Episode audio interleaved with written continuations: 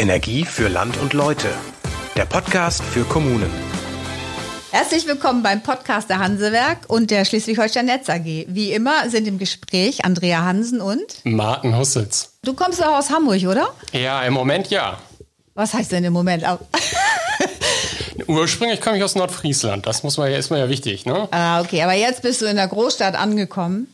Und wie ist es denn da so mit dem mit der Mobilität. Ich komme ja aus Nordfriesland, wohne auch da, also eher im ländlichen Raum und das ist in Hamburg bestimmt ganz anders. Schreib, beschreib doch mal kurz, wie das da so läuft. Ich wohne mitten in der Hamburger Innenstadt und wir haben alles bei uns vor der Haustür. Ich habe in 200, 300 Meter Entfernung die U-Bahn, die S-Bahn, aber es gibt auch immer mehr von diesen E-Autos, die du dir mieten kannst. Okay, habe ich schon mal gesehen, ja? Die sind ganz cool. Eigentlich musst du dich da nur einmal anmelden, registrieren, dann kriegst du so eine Karte zugeschickt und mit dieser Karte, die hältst du einfach an die Windschutzscheibe von dem Auto, dann öffnen sich die Türen und du kannst aus dem Handschuhfach den Schlüssel holen, fährst einfach los. Und wenn du fertig bist mit deiner Tour, stellst du es irgendwo im Stadtgebiet von Hamburg wieder ab und dann wird das hinterher von deinem Konto abgerechnet. Eigentlich eine super Sache. Aber für den ländlichen Raum ja nicht so eins zu eins umzusetzen. Denn da kann man ja das Auto nicht irgendwo am Straßenrand dann abstellen. Und die Leute sind auf das Auto angewiesen, weil der ÖPNV ja nicht so ausgebaut ist wie in Hamburg beispielsweise.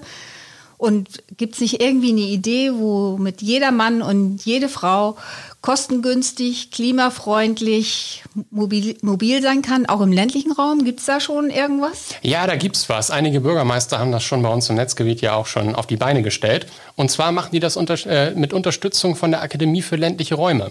Die haben das Projekt aufgesetzt, das heißt Dörpsmobil. Also Dörp von Dorf. Und äh, unser heutiger Gast kennt sich da ziemlich gut aus, heißt Timo Wiemann und arbeitet auch für, der, äh, für die Akademie der ländlichen Räume.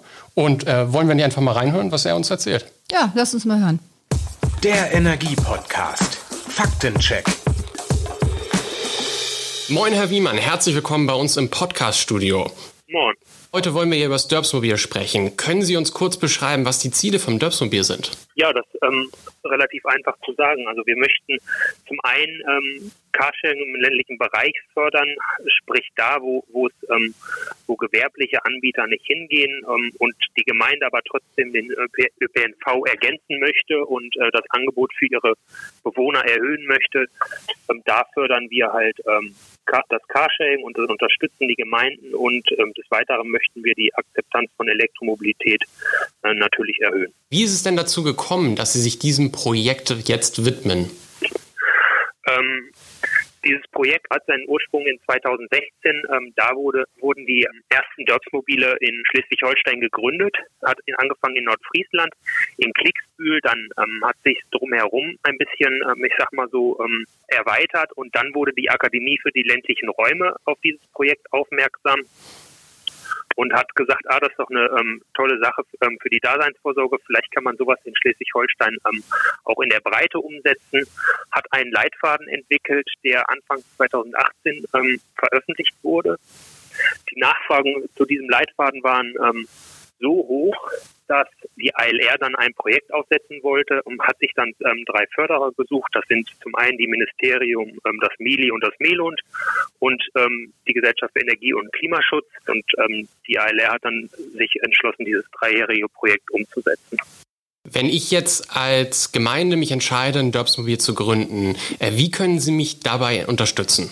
Ich habe viele Informationen von bisher schon gegründeten Dörpsmobilvereinen gesammelt und ähm, kenne halt die unterschiedlichen Trägermodelle, die ich, die ich den ähm, Menschen vor Ort dann halt näher bringen kann. Die meisten Fragen sind auch nicht neu, sondern ähm, tauchen immer wieder auf. Das heißt, da äh, informiere ich im Prinzip ähm, vorab, bevor es losgeht oder unterstütze halt, wenn, wenn wirklich schon ak akute Fragen auftauchen. Weiteren bauen wir gerade ein Netzwerk auf. Da sind circa 50 ähm, Personen, die schon an der Gründung eines Dörfsmobils beteiligt waren oder selbst eins gegründet haben. Das heißt, da bekommt man relativ schnell Antwort auf jegliche Fragen, die bei der Gründung eines Dörfsmobils ähm, auftauchen können. Wenn ich schon ein gegründetes Dörfsmobil in der Gemeinde habe, äh, wie kann ich mich dann als ähm, Mitglied der Gemeinde äh, dort absprechen mit den anderen, um das Dörfsmobil zu nutzen?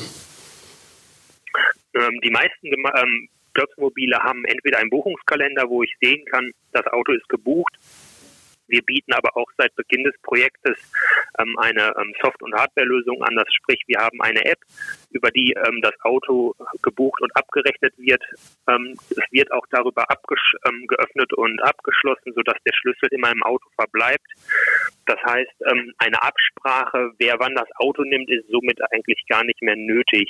Herr Wiemann, vielen Dank für die spannenden Einblicke in dieses tolle Projekt und äh, ich äh, freue mich, wenn das äh, weiterhin so erfolgreich ist. Vielen Dank. Gerne.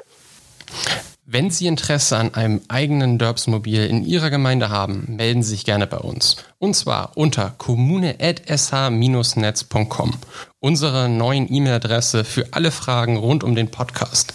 Wir stellen Ihnen dann den Kontakt zu Herrn Wiemann her. Mensch, Martin, das war ja echt ein interessantes Gespräch mit Timo Wiemann. Ja, und bei uns fragen ja, oder jedenfalls bei mir fragen auch schon mal die Bürgermeister an, ob wir nicht als SH-Netz irgendwie einen Beitrag dazu leisten können. Und das tun wir tatsächlich.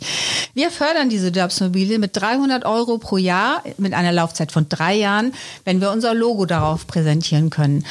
Und wer Interesse hat, der meldet sich unter kommune.sh-netz.com. Nächstes Mal geht es um Beleuchtung. Und wenn Sie Anregungen oder Themenwünsche haben, mit denen wir uns beschäftigen sollen in weiteren Podcast-Folgen, dann schreiben Sie uns doch einfach unter kommune.sh-netz.com. Tschüss.